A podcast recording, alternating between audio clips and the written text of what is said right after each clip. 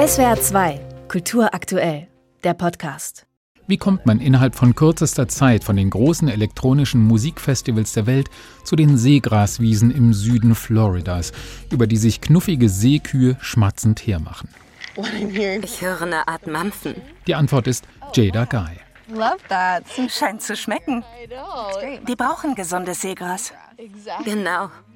Unter dem Künstlernamen Jada G ist die Kanadierin eine der bekanntesten Erscheinungen in der House-Musikszene.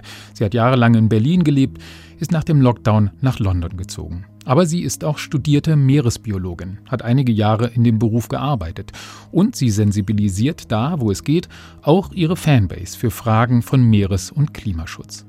Für die Doku Blue Carbon reist sie nach Florida, aber auch in die Camargue oder nach Kolumbien. Und sie besucht Menschen, die schon jetzt oder in naher Zukunft dort von den Folgen des Klimawandels betroffen sind und die es sich zur Aufgabe gemacht haben, die wichtigen Feuchtgebiete und ihre Vegetation zu schützen. Sie absorbieren jede Menge Kohlendioxid aus der Atmosphäre für ihre Blätter, Früchte, Zweige und Wurzeln. So wird das Gas im Boden gebunden. Ihre Stärke ist die Einlagerung des Kohlenstoffs, manchmal über Tausende von Jahren. So lernt man schon mal einiges über die Funktion von Mangroven zum Schutz vor Wirbelstürmen zum Beispiel, aber in erster Linie über ihre Bedeutung als Kohlenstoffspeicher und wie Blue Carbon dazu beitragen könnte, die Erderwärmung zu verlangsamen. Man nennt es blauer Kohlenstoff, weil der Prozess unter Wasser stattfindet. Und darauf kommt's an. Im Schlamm dieser Sümpfe gibt es wenig Sauerstoff. Hier kann der Kohlenstoff über Jahrtausende gespeichert werden.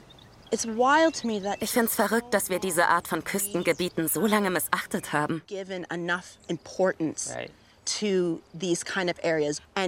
Aber jetzt stecken wir in einer Klimakrise. Und eigentlich hängt unser Überleben von der Erhaltung dieser Ökosysteme ab. Naturwissenschaft steht aber nicht im Mittelpunkt dieser Doku, sondern die Begegnung mit Menschen.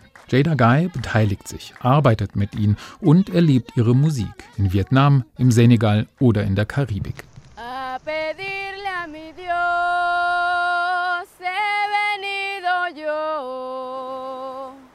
A pedirle a mi Dios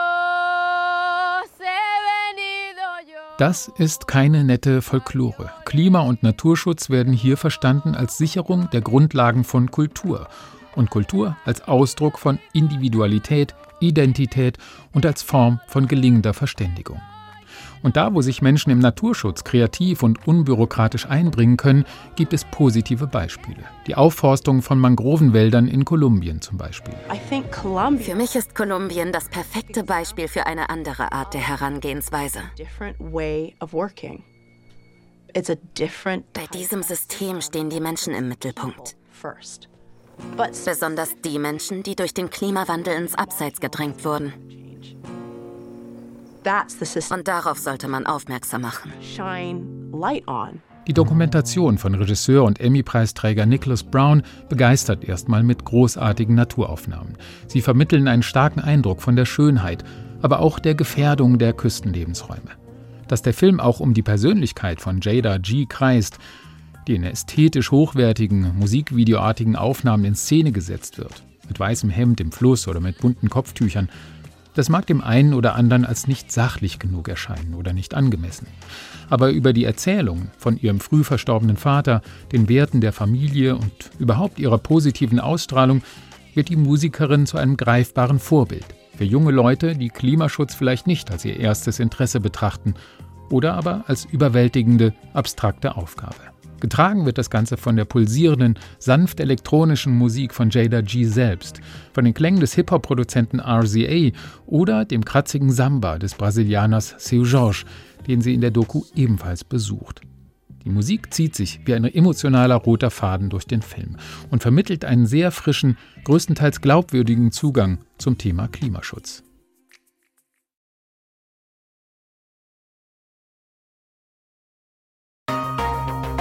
SWR 2 Kultur aktuell. Überall, wo es Podcasts gibt.